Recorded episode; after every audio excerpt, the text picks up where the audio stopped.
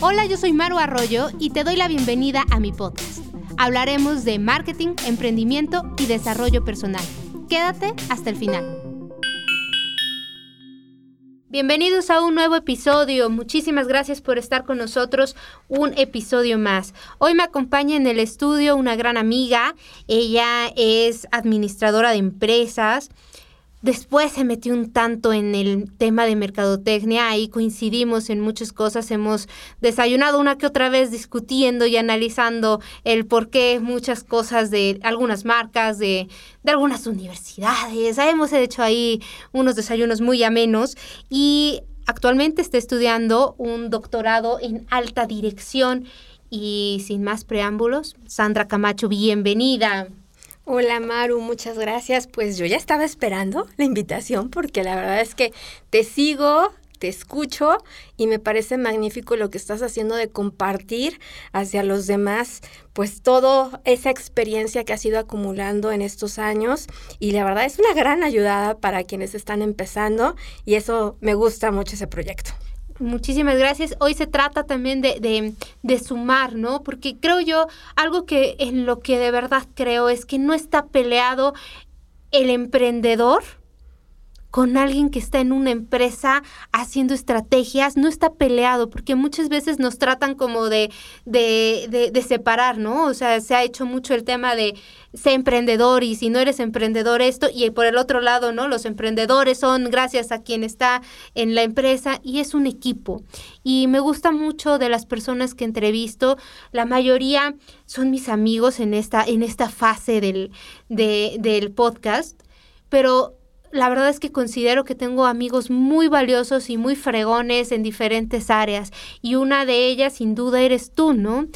Por el, el lugar que ocupas dentro de la universidad, por lo que has hecho para asesorar a diferentes instituciones, ¿no? Entonces creo que la valía de lo que ustedes en este caso saben es, es tan importante que como emprendedores digamos, de aquí tomo, de aquí, de, eh, de, esto necesito, esta información la necesito bajar a mi proyecto y hacer equipo, porque creo que eso es lo que busco, ¿no? Que todas las, las personas que, que se sientan y están en, en este, eh, en el estudio, contribuyen en un aspecto de nuestra vida y eso es lo que estoy buscando con el podcast. Es como los desayunos que tengo con mis amigos, pasarlos a un episodio y eso es lo que he tratado de hacer, ¿no? Con todas las personas que han venido. Los cafés que nos tomamos creo que muchas veces tienen una gran valía y que de ahí yo me voy pensando así de sí, tengo que hacer esto, no, o, no, Sandra me dijo, sí es cierto el proceso, el esto, ¿por qué no hago la todo eso.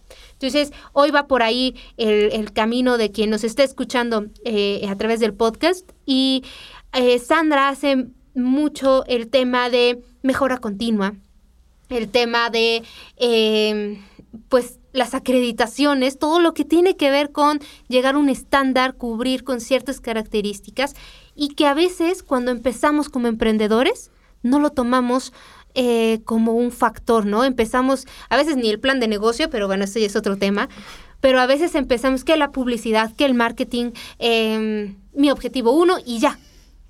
Y hasta ahí se queda. Entonces, ¿qué es la mejora continua? Pero a nivel, dijera mi madre, eh, primaria, parvulitos, o sea, manzanas. Aquí cuéntame, ¿qué es la mejora continua? Bueno, antes de empezar con lo que es la mejora continua, yo creo que como emprendedores se ven en la situación de que es una lluvia de información la que tienen. Y bueno, también un tema que a lo mejor no tocaste, pero también que nos une mucho es la comunicación. A lo mejor yo no estudié una licenciatura en comunicación, pero estuve trabajando en una escuela de comunicación y siempre ha sido mi pasión.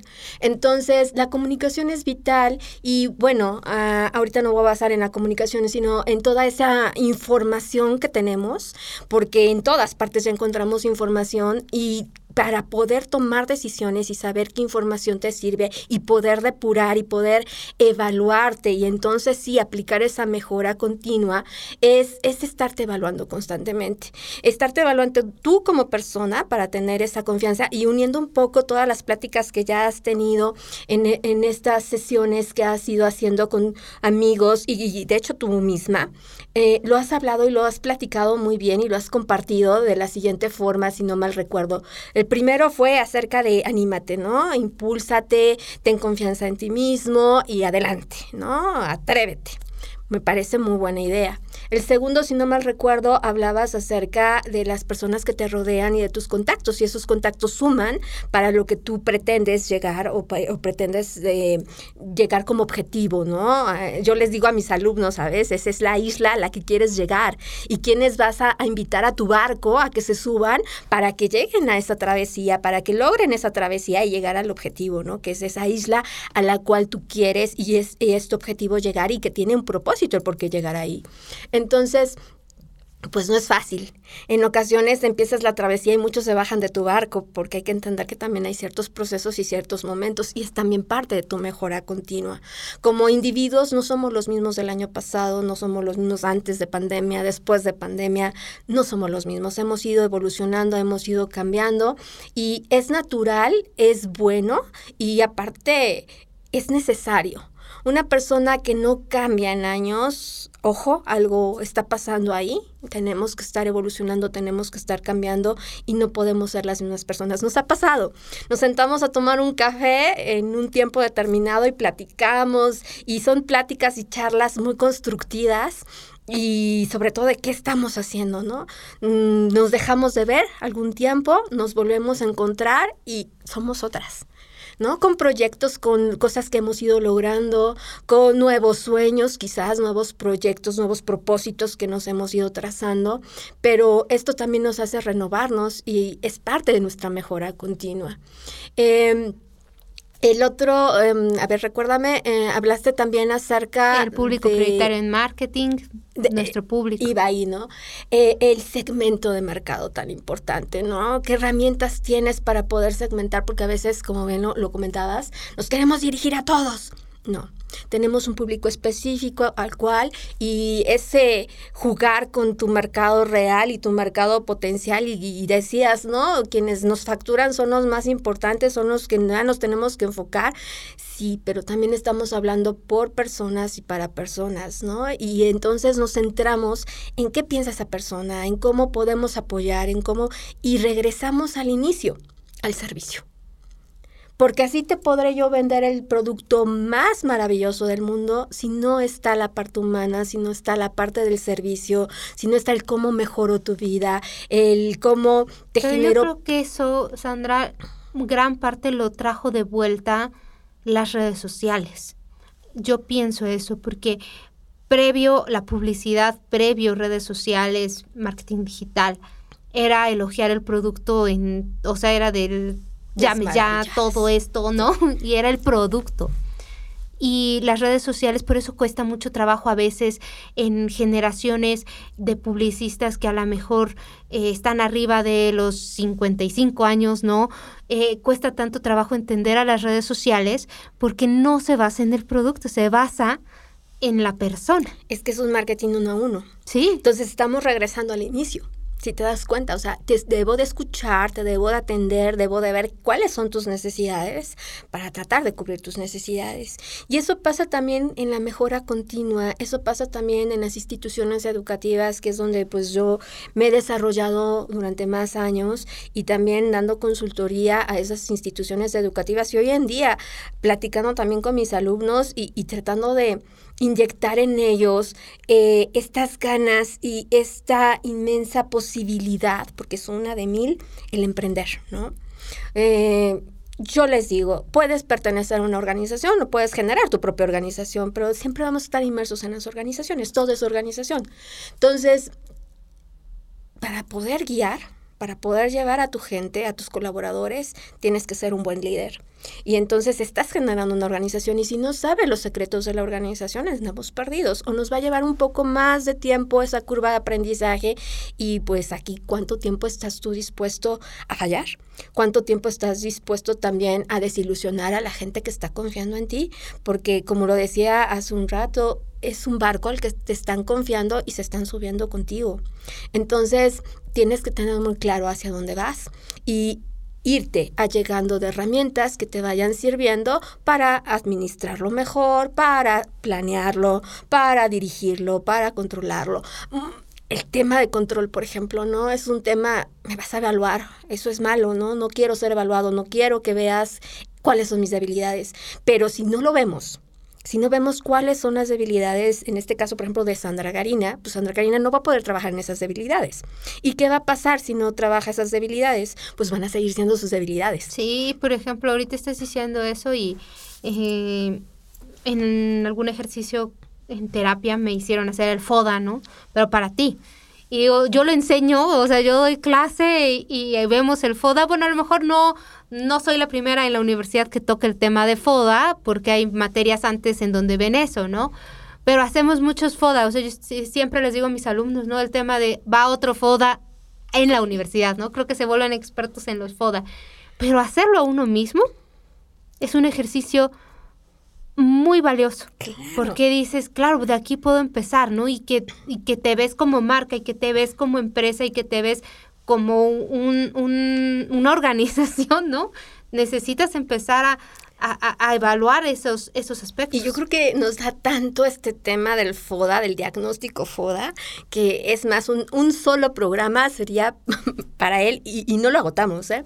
Yo también a mis alumnos, sobre todo de séptimo semestre, que ya están a punto de salir, les hago hacer el FODA y se dan cuenta que no lo sabían hacer.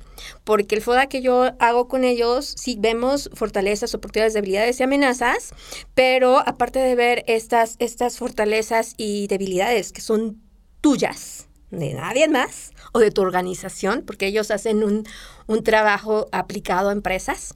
Entonces, tienen que ver que tiene la empresa de bueno, ¿no? Que tiene la empresa de débil y, y, hurgar en información para poder determinarlo bien, pero también investigar, que es la parte que a veces no nos gusta, ¿no? Que haya afuera, que necesita la empresa conocer y es donde vamos a encontrar las debilidades, las, perdón, las, las oportunidades y vamos a encontrar las amenazas, pero eso es afuera, es externo, es de mucha investigación y a veces es donde no queremos. Por ejemplo, ¿no? Tú hablabas de las evaluaciones. Yo, yo me dedico a apoyar y asesorar la parte de las evaluaciones y soy también evaluadora de un organismo acreditador de, de, de COPAES. Y uno de los elementos es, a ver, yo institución educativa, me quiero acreditar ok, antes de empezar el proceso, ver qué me están pidiendo y saber si cuento o no cuento con ellos. Eso es oro molido. Igual yo, por ejemplo, ¿no? Quiero proponerme para un nuevo puesto, ok, ¿qué se está necesitando, qué se está requiriendo en ese exterior, en ese mundo competitivo del área en la que yo quiero, eh, pues, ser eh, un buen profesionista y ver qué está sí, porque pasando. Normalmente le dices, haz tu currículum y dices estudié la secundaria, la prepa, ¿no? Cuando sales de la uni. Ah, claro. Pero ¿qué está pidiendo la, el, mercado. ¿Qué está pidiendo en el, mercado empresarial? ¿Qué están pidiendo hoy en día precisamente las empresas que se están generando, los emprendedores, qué conocimientos requieren. Y entonces estás dando un paso adelante porque te estás adelantando a tomar decisiones que te van a servir para tu formación y generar la estrategia. Entonces, eh, el FODA que nosotros hacemos es un FODA que, que van sacando sus estrategias. ¿Qué vas a hacer para contrarrestar estos elementos? El cuadrante más complicado es el de las debilidades con las amenazas. Imagínate, todo es rojo. ¿Cómo lo cambias a algo positivo? ¿No? Es amenazante la situación de inseguridad en el país, ok. Y es sumamente, eh, la debilidad es que a lo mejor no domino, no manejo algo en específico. Bueno, ¿cómo le voy a hacer para poder contrarrestar estos dos males y que yo pueda sí, ofrecer algo muchas veces, si lo vemos para nuestra empresa, un emprendedor que está empezando, ¿no? Y hace este FODA, muchas veces se queda en el cuadro que pudieras enmarcar y lo dejas ahí y gracias, ¿no? Pero si hiciéramos este siguiente paso, es, está el FODA, están las fortalezas, las oportunidades, las amenazas, todo, ¿no? Ahí está. Pero el contrarrestar y el buscar una solución, o, es que esa es la clave y ese es el por qué el FODA se da, ¿no? Lo que pasa es que entonces te estás, uh, te estás allegando de información para tu toma de decisiones, que también es un elemento muy importante.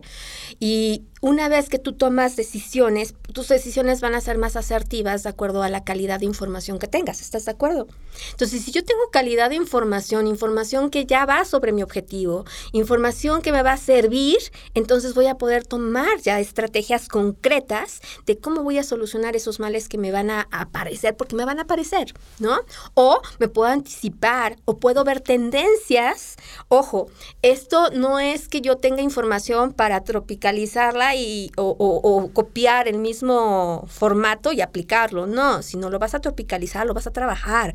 No es acopio la receta porque ninguna receta La información es necesaria. Claro. Para, sí, la toma de decisiones, pero dices, por ejemplo, se me viene a la mente algo, ¿no? O sea, vas, investigas y te das cuenta que a todos tus competidores a la, o lo todo lo que hay afuera, mm, prestan gran atención, ejemplo, en el estacionamiento, ¿no? O sea, en poner un estacionamiento, o sea, todo, tú ves que todos tienen estacionamiento y, y tú dices, a lo mejor yo me doy cuenta a partir de ahí que yo no lo estaba contemplando porque me estaba enfocando tanto en el, en el local, que estuviera bonito, que quién sabe qué. La florecita, la ambientación. Y no te das cuenta que a lo mejor este es un factor clave de los que han tenido éxito. Entonces, si buscas la información, pero no nada más es poner, ah, todos cuentan con estacionamiento, ¿no?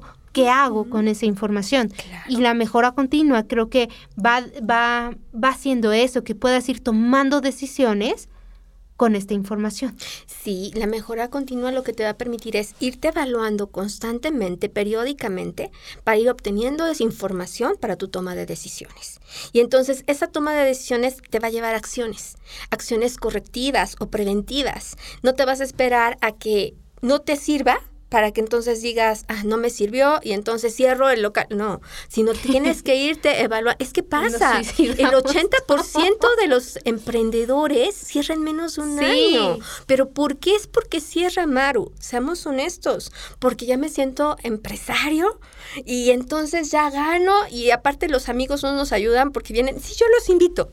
¿No? Sí, nuestra cultura. y entonces, ¿qué pasa? Ni siquiera estás pagándote tu, tu salario, ya te sientes emprendedor, ya empiezan las entradas y en lugar de reinvertirlo, ya te sientes que ya hay fluidez, ¿no? Sí, entonces, es que confundimos, ahí hay un tema, confundimos emprendedor con autoempleado.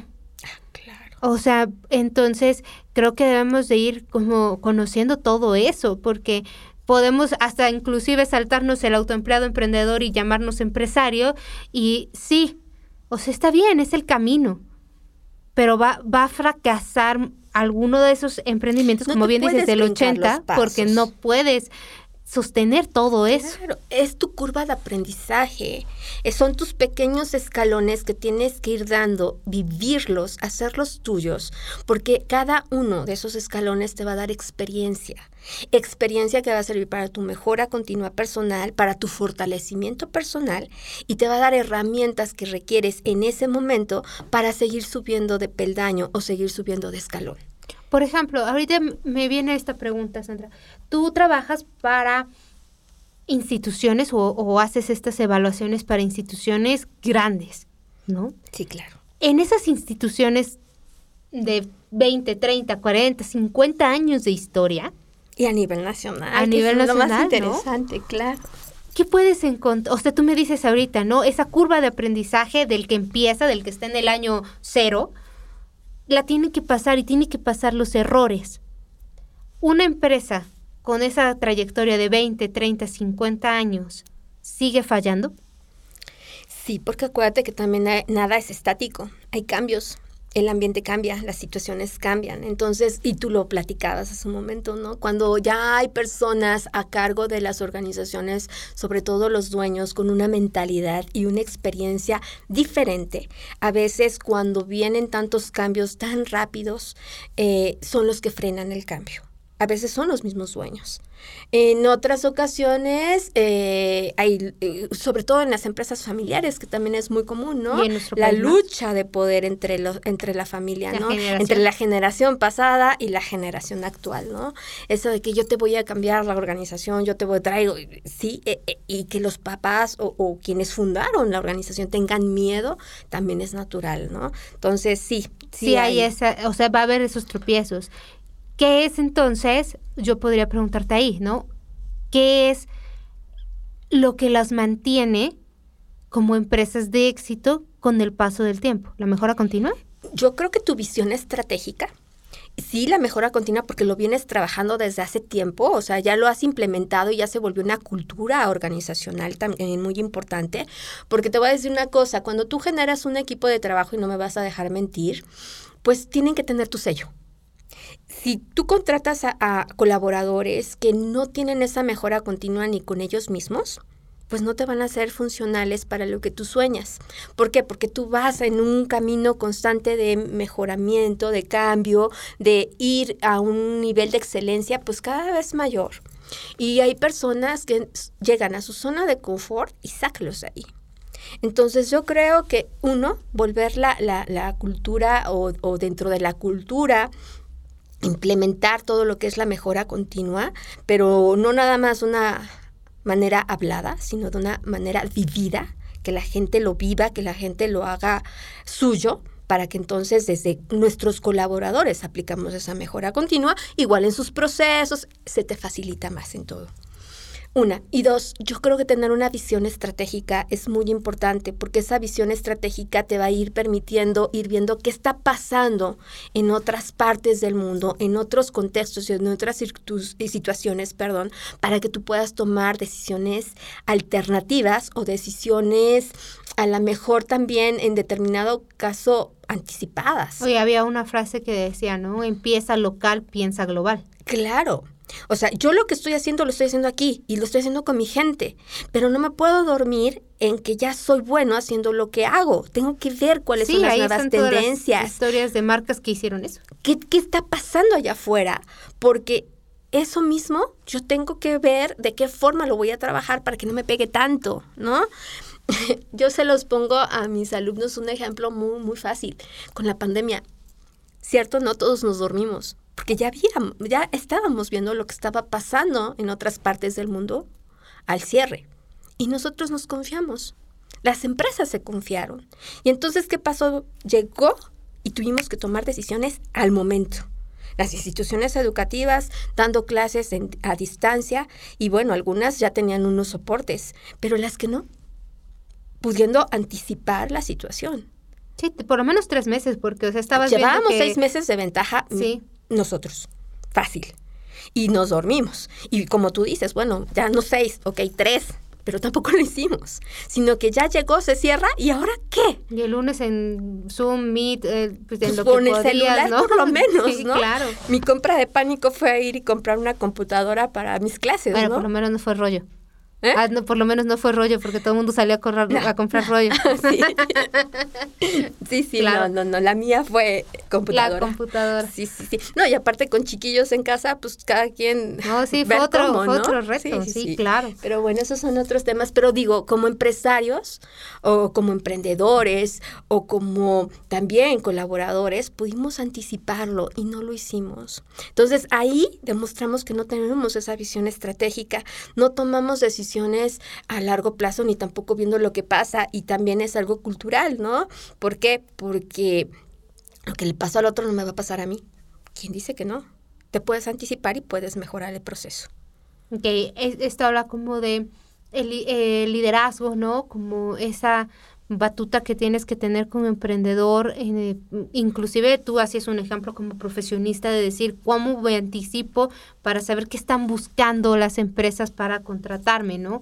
¿Qué es? Si hoy tú estás en un quinto, sexto semestre, híjole, pues ya inclusive hasta podríamos decir que vas tarde pensando en qué están requiriendo las empresas, ¿no? Pero es un buen ejercicio. ¿Qué requieren las empresas? ¿Qué requiere mi alrededor? Y observar. Entonces, para ir como eh, hilando todos estos puntos, la mejora continua requiere, te puedo decir de lo que has dicho, estar alerta, tener esa visión, la evaluación constante, ¿no? Y todo eso, información, nos sirve para tomar decisiones. Y acción. Acción. ¿no? Porque si, si yo puedo tomar decisiones, pero si no hago o, o no actúo en razón de esas decisiones, pues ahí se van a quedar, ¿no? ¿Cuántas veces decidimos, pero no llegamos a la acción? Entonces yo creo que es muy importante llegar a la acción y a lo mejor enfatizar nada más algo. Empieza la mejora continua desde mi persona. Yo me he evaluado, me gusto como estoy hoy, en este aprovechar que es fin de año también, ¿no? O principio de año y saber, ¿está bien como estoy yo hoy en día? Los conocimientos, la personalidad que proyecto, quién soy, ¿está bien? Si está bien, sigo avanzando. Pero si no, si hay algo que no me gusta, desde ahí puedo aplicar mejora continua. Cambiar, ¿qué voy a cambiar? ¿no? ¿Qué quiero cambiar este año? ¿Qué quiero cambiar estos meses? ¿Qué tengo puntos de, de, mejora? ¿No? Eso también es muy importante. Sí, aplicarlo a nosotros mismos. Sí. No puedes, decías antes de empezar el, el episodio, decías, no lo puedo aplicar a la empresa si no he aplicado el, el tema de mejora continua con, conmigo, ¿no? Así es. Entonces, sí, creo que eso es muy importante que podamos ir tomando en cuenta, ¿no? El, decir, eh, ¿cómo puedo aplicarlo? Empezando por mí, ¿no? El, decir, ¿qué es lo que yo espero de, de mí, ¿no? O sea, ¿qué busco? ¿Qué, ¿Qué necesito? ¿Cómo lo puedo hacer? ¿Cómo me encuentro en este momento, ¿no? Como tomar esa fotografía de la situación actual y lo que deseo obtener. Y creo que eso es, son, son puntos fáciles en el sentido de, em, de, de accionarlos, ¿no? O sea, de decir, esto es lo que tengo que hacer ya ponerlos en la práctica, creo que esa es una constante que tenemos que llevar y que con el ejemplo de las empresas que te decía, ¿no? 50 años, pues es un claro ejemplo de que ha tenido ese proceso de mejora continua, que ser permanente, que estar ahí, que retarte a más cosas, ¿no? Y en ese inter, pues vas creciendo en todos los aspectos. Y sí, ¿qué te parece si les dejamos una tarea? Mm, bueno, está bien. sí, que, que reflexionen, que saquen una fotografía de quién son ahora, que se proyecten, qué quieren ser el próximo año y que lo comparen. Sí, claro, porque no hacemos, muchas veces hacemos los deseos así en día de Año Nuevo, ¿no? Y ahí van los 12 deseos pero nunca tomaste el cómo estás. Por ejemplo, no sé si mi deseo creo que ya eso ya es un tema personal hace mucho es regresar a hacer ejercicio y hacer y volver a correr, ¿no? Pero no tomas como esa, esa fotografía de, de cómo estás, de cómo has ido evolucionando, que también sirve de motivación. Tu diagnóstico. Sí. Porque ahí puedes encontrar cuáles fueron tus distractores. No es un diagnóstico porque tú dices, no, es que quiero pero no hay un diagnóstico, luego no hay un seguimiento y no hay una evaluación de ah, cómo. Claro, si quieren un pasos así completos, primero tienen que hacer una autoevaluación. De esa autoevaluación vas a sacar un diagnóstico y ese diagnóstico tiene que ser un diagnóstico tanto interno como externo. ¿Qué quiere decir esto? Tu diagnóstico interno son tus fortalezas y tus debilidades y tu diagnóstico externo es qué está pasando allá afuera a través de las amenazas y a través también de lo que serían las oportunidades Ojo, tenemos por cultura decir, es que es tu oportunidad para cambiar y nos vamos a las debilidades. No, señores, las oportunidades es que hay allá afuera que yo pueda aprovechar, ¿no? A lo mejor eh, me hace falta algunos cursos de liderazgo. Ok, allá afuera hay instituciones educativas muy buenas en liderazgo y que a lo mejor hasta ofrecen becas. Entonces es ver qué está pasando allá afuera que yo pueda aprovechar. ¿ok? Mucho cuidado con eso. O una vez que hago el diagnóstico, entonces genero o evalúo mis objetivos, porque a lo mejor necesitan ser cambiados esos objetivos de sí, acuerdo porque a tu puedes decir, no sé, ejemplo yo, con el ejemplo de querer correr otra vez, ¿no? Puedo decir, quiero correr un maratón completo, 42 kilómetros. Oye, sí, pero, en tu diagnóstico tienes o sea, un, un kilómetro caminando y arrastrándote, ¿no? Entonces, no, cambia, el objetivo, ¿no? Para que también no te desmotives, porque también a veces ponemos objetivos tan, tan altos, tan incumplibles, incumplibles, perdón, que lo que pasa es que nos desmotivan voy, voy, voy, hago todo mi esfuerzo, pero no lo voy a lograr.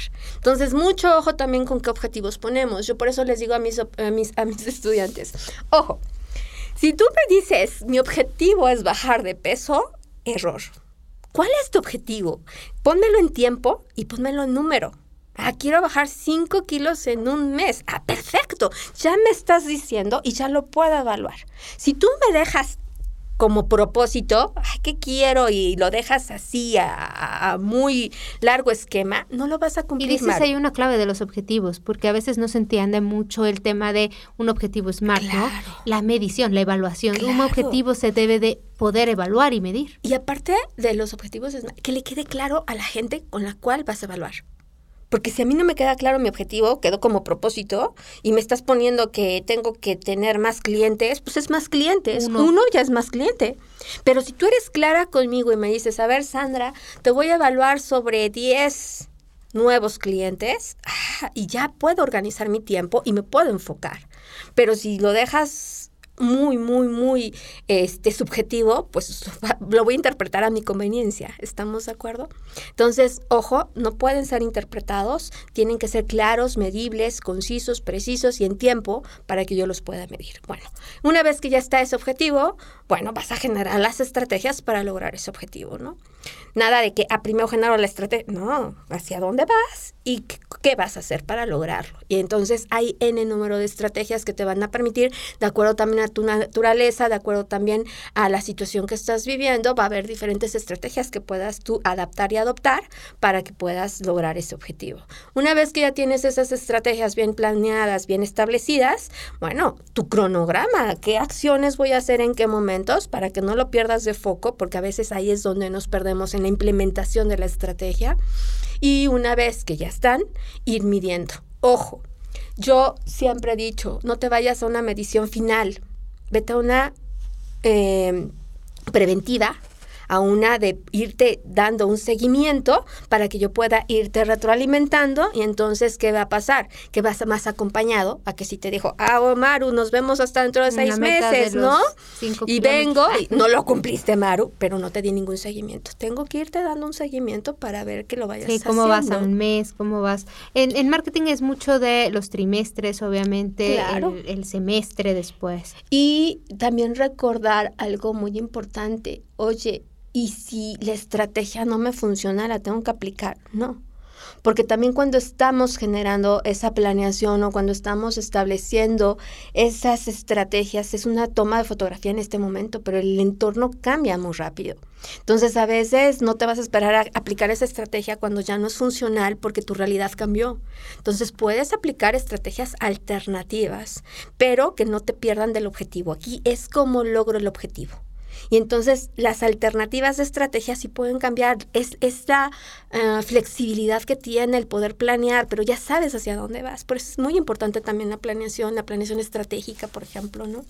Bueno, una vez que ya tienes esas estrategias y, que las vas a ir adecuando a, si es que llega a cambiar algo, eh, algún imprevisto, ojo, no es, voy a cambiar todas, no, vas a cambiar las que sean necesarias, entonces sigues evaluando con esos resultados vas tomando las decisiones para esas alternativas y llega tu ciclo, el final.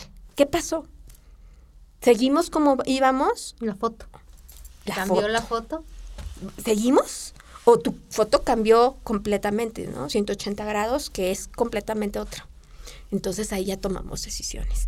Pero sí tenemos que empezar como individuos para poderlo compartir con los colaboradores, con la gente que tenemos, con nuestro equipo de trabajo y con esto, la empresa va a aplicar realmente una cultura de mejora continua en la cual se van a ver beneficiados todos, porque también mejora continua es escuchar lo que quiere el mercado, escuchar a mi consumidor, escuchar a mi cliente, saber y detectar necesidades y todas estas habilidades las vamos a ir desarrollando a como vayamos madurando también en nuestra curva de aprendizaje. De acuerdo, yo creo que es un tema que da para mucho porque ah, eh, hablamos de algo y decimos vienen objetivos SMART, hablamos de otra cosa y FODA y hablamos de otra cosa y viene otro concepto que la evaluación, que la medición, ¿no? Da para mucho la mejora continua, pero creo que con esto último que pudimos decir, ¿no? De poner esos pasos, de algo tan simple que podemos aplicar para nuestra vida, ahorita que empieza el año, ahorita que estamos eh, con estas, también con esta motivación de un nuevo año, un nuevo ciclo, ¿no?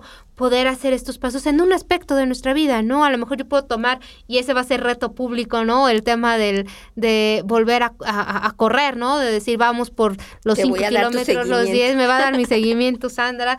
Entonces, creo que eso podemos elegir un factor, una, un aspecto de nuestra vida que pudiéramos aplicar y que a final de año podamos tomar eh, esa foto de lo logré, ¿no? Cómo me fue, cómo fue el camino, cómo fue el trayecto y que para, pues, para todos es mejorar, que todos estamos buscando eso, ¿no? O sea, en convertirte en esa mejor versión, en sentirte bien, en disfrutar.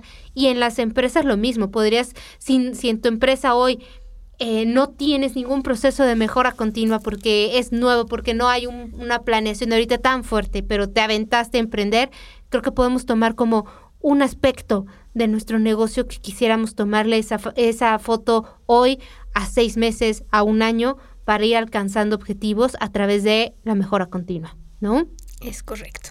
Perfecto, pues vamos a, agradecer mucho a Sandra su tiempo por tener estos, estos minutos para compartir con nosotros el tema de la mejora continua, el tema de poder convertirnos en esa mejor versión y espero que todos los que nos están escuchando hayan disfrutado lo que normalmente es un desayuno entre Sandra y yo. Entonces, muchísimas gracias Sandra por estos minutos, te agradezco muchísimo y a todos pues nos estamos escuchando en el siguiente episodio. Gracias por escuchar este episodio. Encuéntrame en todas las redes sociales como Maru Arroyo y en Facebook como Maru Arroyo P. Nos escuchamos en el siguiente episodio.